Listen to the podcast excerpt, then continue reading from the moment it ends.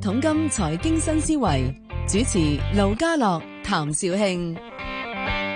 下晝嘅係四點四十三分啊！歡迎你收聽《一桶金財經新思維》。你好，Vicky，喂，盧家你好，我向大家好啊香。我講單好消息俾大家聽下先。啊 由下個禮拜三開始啦，咁啊，成個十一月份咧，Vicky 咧會透過電話同我哋喺星期三裏邊咧答你哋啲問題嘅。哎，我嗱多謝盧家樂先啦，因為盧家樂咧成日都唔俾我機會，咁所以今次咧，唔係喎我就一一你知唔路知試完 試完就因為咧，有人就話喂，我好想等呢個星期四嗰個所謂嘅五間股份睇你啲咩透露。點知你今個禮拜四唔知走咗去邊度？ 哦，唔係因為因為咁嘅，我發覺咧，誒近期咧就咧，因為啱啱咧星期四就要開會，咁我發覺咧，由於嗰啲人咧就唔係從事從事證券業嘅，咁所以佢哋咧就係誒十二點食 lunch 到兩點， 依然故我。我發覺咧，香港嚟講，基本上咧誒食 lunch 喺十二點到兩點咧，好似係近期都改唔到嘅唔。係，基本上仲有就係今時今日仲可以食咗兩個鐘頭嘅 lunch，係係係我啲朋友先做到嘅啫，真係。哎誒唔好咁講，唔好咁講。不過咁，我都好多係盧家樂俾個機會我嘅。嗱，咁所以咧，梗係想問下 Vicky 股票朋友，記住下星期三啊，中午十二點半啦。你哎冇錯啦，我下個下個月咧應該係一個誒重點嘅一個月咧。你知下星期三咩日子？下星啊我淨係知道下星期誒四號係咩日子 四號係咩日子啊？啊唔？係，因為咁嘅三號啊，我知下星期咩日子啦。螞蟻上市，誒嗱，唔係喎，買好似星期五、星期唔係五號、星期四先上嘅喎。哎咁特朗普競選咧啊誒唔係投票就投咗㗎啦，但係你估下個禮拜三知唔知道結果咧？嗱，因為咁嘅今次問題嚟啦，因為咧，我想同大家講喎，誒我就發覺咧。誒我咧就有誒有誒聽一啲咧香港嘅專家分析啦，嗯不過咁我發覺咧誒我就我發覺咧就係喺美國當地嘅人咧係完全唔同嘅講法嘅。點佢哋點睇咧？又嗱，因為咁我最記得咧喺誒四年前咧係，當咧特朗普同希拉里誒、競選嗰陣時啊，啊反而咧當年我記得最記到而家仲記得啊，當年咧係我啲係喺誒美國嗰個牧師啊，同埋啲誒弟兄姊妹同我講，係特朗普一定贏嘅喎。嗰嗰時時當年好多基督教徒撐佢㗎。點解咧？咦係啊！而家特朗普上啊，而家講得一一個字啦，因為咧咁嘅，因為特朗普上完之後咧，誒誒喺基督教嚟講咧係做咗啲好特別嘅嘢㗎。例如嗱，，好似咧佢就誒。食誒將咧誒應該係話誒 太太複雜，應該咧係誒誒以色列咧哦喺，耶路撒冷咧咪係將正式有個領事館啦，哦，即係正式將呢個嘅以色列，咁啊將耶路撒冷確認為以色列嘅首都。係啦，咁同埋跟咧住咧，而家仲話，跟跟最話同埋講真呢樣嘢都可以講啊，因為最近呢啲人話睇佢張成績表咧，喂，你都講做做到㗎，你第一可唔可以去呢個北韓嗰度同阿金正恩握手影相啊係？仲有就係話，喂，佢而家成功將幾個中東國家，我諗意思搞唔掂，係跟咗佢嗱啊扯線就梁搞哥掂你講嘢就好啱啦。如果你今年大選係二到三月咧，嗯咁啊特朗普係贏硬嘅，係咁但係最重要係近期因為因為疫症問題。疫情係嗱咁同埋咧，而家啲人咧就係驚係咩咧？因為今次咧美國大選係郵遞噶嘛，有係咁一據聞咧就係咧誒民主黨啲人咧就會好踴躍郵遞嘅，但係共和黨啲人咧特朗普支持者咧就興呢係去投票嘅，喂有分有分，我都唔好明個分別喺邊度分別啦好大分別啦。因為點咁嗱，解譬如咧係今次今次美國大選係三號啊嘛。係啊，咁如果話特朗普喺三號，即係三號晚四號啊，嗯如果你行去投票嗰啲，你四號就知噶嘛。係啊。咁到時特朗普話：，誒、啊我一票夠咗咯你喎。去翻去翻頭先我所講，即係以前上嘅講樣啦，就好似巴菲特當年中石油咁啊， 遲咗幾年 係啦，因為當年巴菲特咧，啲人咧就話咧佢佢彈弓手，嗯誒誒誒買咗買咗石油啊嘛，咁但係因為咧佢其實佢寄信翻嚟香港就兩個月時間。 嗰封咩信嚟嘅真係，我哋咩信得咗兩個月時間？嗱，咁問題嚟啦。咁如果咧，阿特朗普喺三號或者四號嘅時候，如果用電腦計算親身投票人數已經贏咗啦，咁嗯佢、就四號話我贏咗。但咁但係咁我有啊你點晒其他都寄翻嚟嗰啲喎。係啦，問題嚟啦，咁啲咁點咧？咁所以咧，到時咧，特朗普就會唔認賬啦，亦都會壓住個位啦。咁先先其實你咁講係咪即係民主黨就透過一樣嘢？其實不過而家關鍵一樣嘢就係誒嗱，親身投嗰啲最快知道結果啦，四係咪？應該四四號見咁你覺到啊。得寄郵寄嗰啲咧係啲咩先？係民主黨嘅支持者定係共和黨支持者嗱，先？根據市場調查咧，應該係大部分咧民主黨支持者會記 嘅。咁啊，好似我哋遲啲香港可能咧喺內地都會記嘅，不過嗰啲就唔就誒太複雜啦。 太複雜係講咁啊完咁咗啦啦。。不過咁我發覺近期嚟講，嗰朋友如果你有睇我 YouTube，我已經講咗一次㗎係。嗱，我就第一樣嘢我講咗就係騰訊破咗五六四，就應該上望七百。佢 number 係七百。係啊，因為佢一咧，佢升穿五百六十四蚊，係就上望七百。嗱呢個有好多嗱呢幾呢期同好多即係你啲分析員講啦，佢話你諗下只螞蟻，即係講係阿里巴巴拆只螞蟻都咁值錢啦。咁你假如你騰訊而家拆埋你只微信支付噶嘛，係咪反翻個價錢咧？咦，咁唔同嘅原來。係咁樣 誒老家哎我我話俾你聽嗱，我咧，我問你，你有冇用過微信支付先？我有，你有冇用支付寶先？我都有。你兩個用邊個多啊？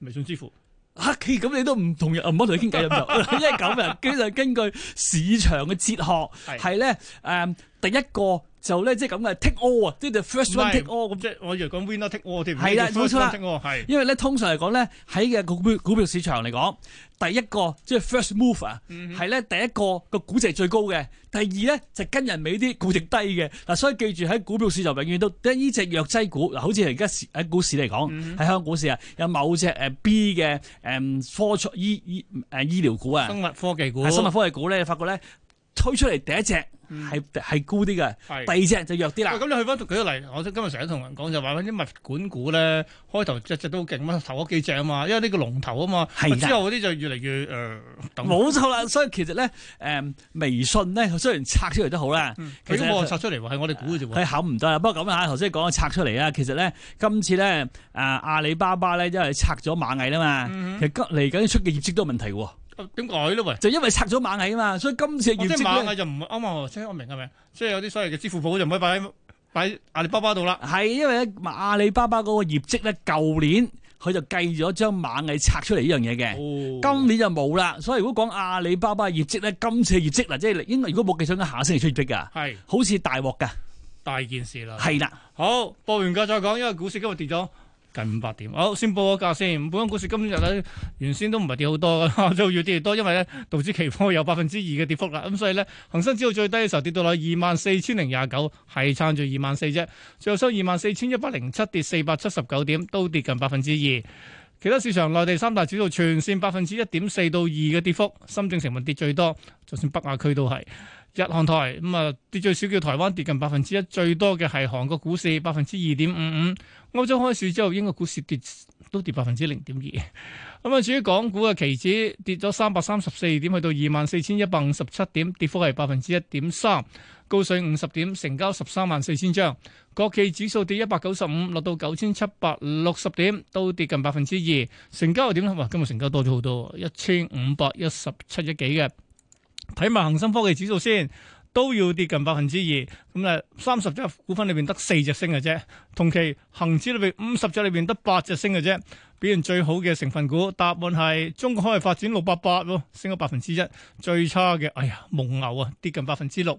十大榜，騰訊，騰訊今日回翻落嚟，收五百九十一，跌十四蚊，跌幅百分之二點三。阿里巴巴跌九個四，落到二百九十三個二，百分之三嘅跌幅。美團曾經創新高嘅三百蚊㗎，最後收二百八十八個二，跌九蚊，都跌百分之三。小米反而升兩毫，報廿二蚊。跟住比亞迪啦，哇，見過一百六十四係破唔到喎，跟住落翻一百五十四個一，跌咗兩個半，跌幅近百分之一點六。中芯反而升咗七毫半，上翻廿二個七毫半，升幅百分之三以上。平保跌九毫半，報七十九個五毫半，跌幅百分之一。仲反而成績表珠就係咁跌啦。港交所跌十三個二，落翻三百七十個二，都跌百分之三點四。比亞迪電子雖然季度數幾好，但係都跌近百分之九，收三十三個三，跌三個兩毫半。排第十建行啊，跌咗毫四，落到五個三毫半，跌幅百分之二點五。另外今日其實咧有兩隻就係呢啲嘅物管股，不過唔好講啦，都係潛水噶啦。其餘股份呢，福耀玻璃就升咗近一成五啦，其他啲唔夠一成唔講啦。喂，我翻嚟想講啦，嗱，阿里巴唔係螞蟻啦，截咗數啦。嗱，史上話咧，嗱，咦市場消息你講有咩喂，補充？老吉，我想講個 point，我發你我講先啦我我上個星期咧係你提咗我嘅，咩啊？嗱，因為咁嘅我未講晒嗱，上個星期我哋我哋咪講咧，螞蟻就原本咧係咧誒五號上市，六號上市噶嘛，係係六號，而家改五號。係改五號嘛，我發現原來改五號有玄機嘅喎，咩啊？嗱，因為咁嘅嗱，我因為咧好奇怪喎，嗱，本來咧 I bond 就率先出嚟講俾人認購嘛，係啊，嗱，咁但係我好螞似早佢幾日㗎，係啊。係啊，咁 I bond 早幾日嘅，因為 I bond 係十月廿三號噶嘛，咁咧螞蟻十月廿十月廿七號今個星期噶嘛係啊，但係咁買咗出嚟截胡喎。但係我就發佢覺佢。佢佢佢早截數，嗱，截截 數少好啦，不過咁喎，我估計咧就應該咧，因為我突然間發覺馬雲識得太極嘅，嗯即係某某啲原因咧，可能咧同佢協調過。你知唔知原來佢左右有原因嘅？點解如啊，因為咧，如果你認購，好似劉家諗噶，嗯啊你你有唔有錢算啦，唔好講你啊。好似咧，如果你唔夠錢嘅，只可以認購猛嘅或者 iBond，你抽邊 樣啊？哦，我會抽呢個嘅，抽乜嘢啊？我會抽抽乜嘢 I 波嘛，一定中硬嘅喎。嗱，一咁喎，如果係咁咧，你一一注錢啦，係咪？係啊，但係咁喎，而家佢啱咗人，即係話咧，你如果認購螞蟻，你將所有錢倒落去。嗯，認購完螞蟻，你啱啱四號翻翻嚟錢，又可以玩 iPhone 係啦啦，所以佢左右有原因嘅，佢係咧。哦，佢為大家着想嘅。咁我唔知道係咪某啲原因令佢協調咗 啦，咁所以基本上咧就係啱啱咧，你認購晒螞蟻錢，但因為老實講，你認購一萬股都俾唔到一手一兩手你啦，根據而家計條數，嗱，從香港咋，唔係講海外嗰、個嗯即係即係國際配售、係國際嗰部分，香港有一百三十萬人認購，一萬三千幾億凍結。嗱，而家講未正式公佈㗎。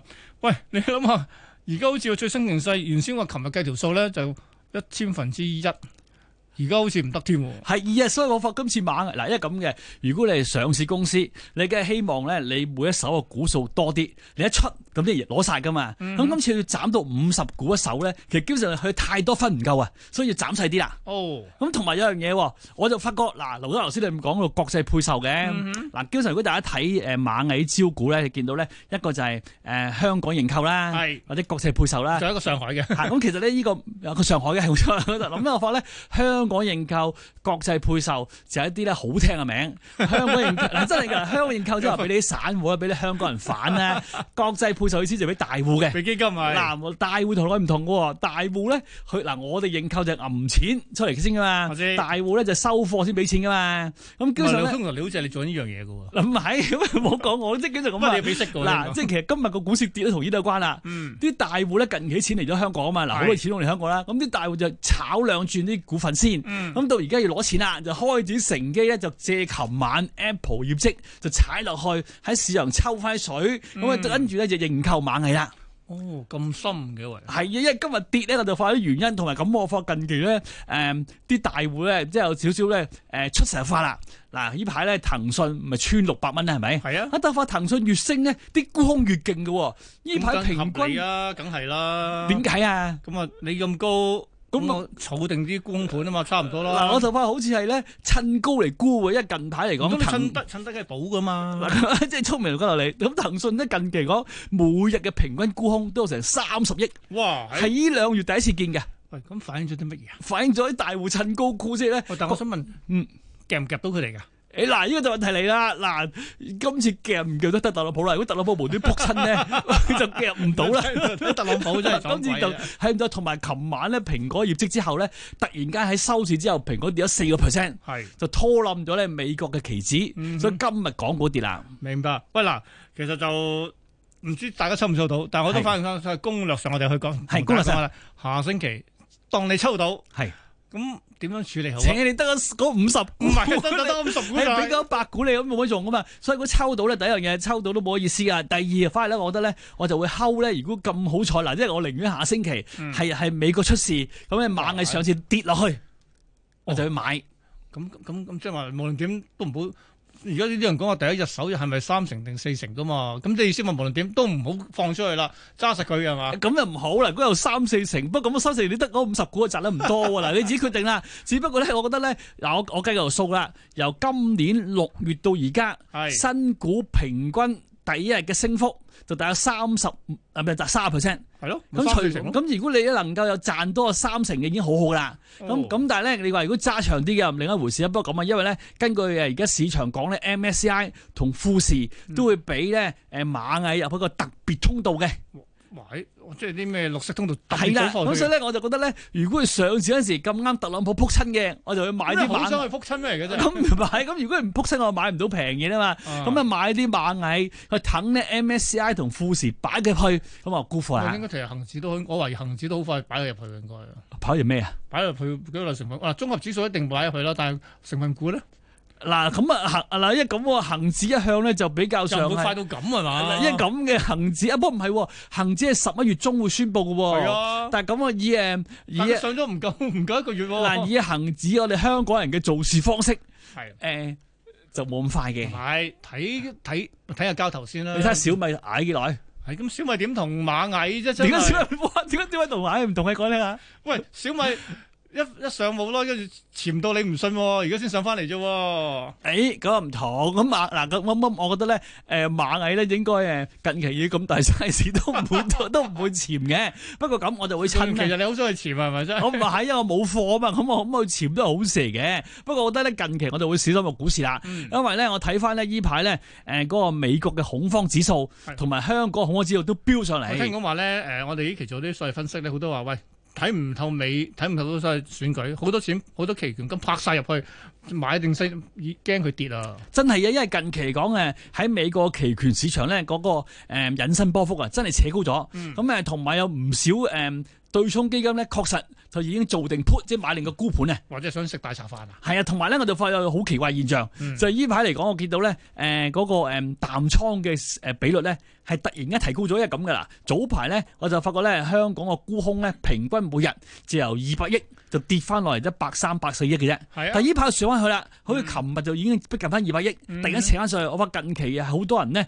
係費事喺期指度做嘢啊，因為點解？因為咧期指太容易俾人知道啊。睇到睇到有幾多張數啊嘛！係啦，咁所以而家近期咧大會係轉移咗，一係咧就做淡倉，就誒個別股份；一係咧就盈富基金，哦，就咁啦。哇！咁下個禮拜好精彩啦，下個禮拜。我覺得下禮拜好緊張啊！下禮拜尤其是係誒今次嘅選舉，據聞係美國歷來最大件事一次喎。啊啊最多人投票添，可能係誒咁啊唔知，不過咁啊，今次咧如果咧誒投嗱好複雜，我睇翻啲歷史啊。係如果投如果美國大選投票唔掂啦。唔掂。咁最後就由國會決定嘅喎，好複雜嘅成個過程。唔係唔係唔係，要交佢 咩乜狗啊大法官去搞，唔 係，啊大法官係啊判案啫，咁咧，國會點決定啊？真係誒最後咧，最後由國會誒選嘅好複雜，到時係咁複啊，雜。因為因為美國根據美國嘅古老嘅法律係咁講嘅。哇！真係呢啲古老嘅法律其實都二百年幾、二百幾年嘅執下佢啦，真係。係啊，同埋咧，我近期嚟講誒，我會誒留意住啦，因為咧通常咧買上完市之後最最誒、即係最大單咧，咁啊、大部分啲基金經理啊或者係啲誒 i banker 都會收工噶，等所佢以收花紅，係啦，今次呢個就係會啦。係今年都應該都幾好喎。 我我我花紅都應該幾和味。下星期下星期先星期三上嚟，星期五你都要上嚟，下星期見，拜。好，拜拜。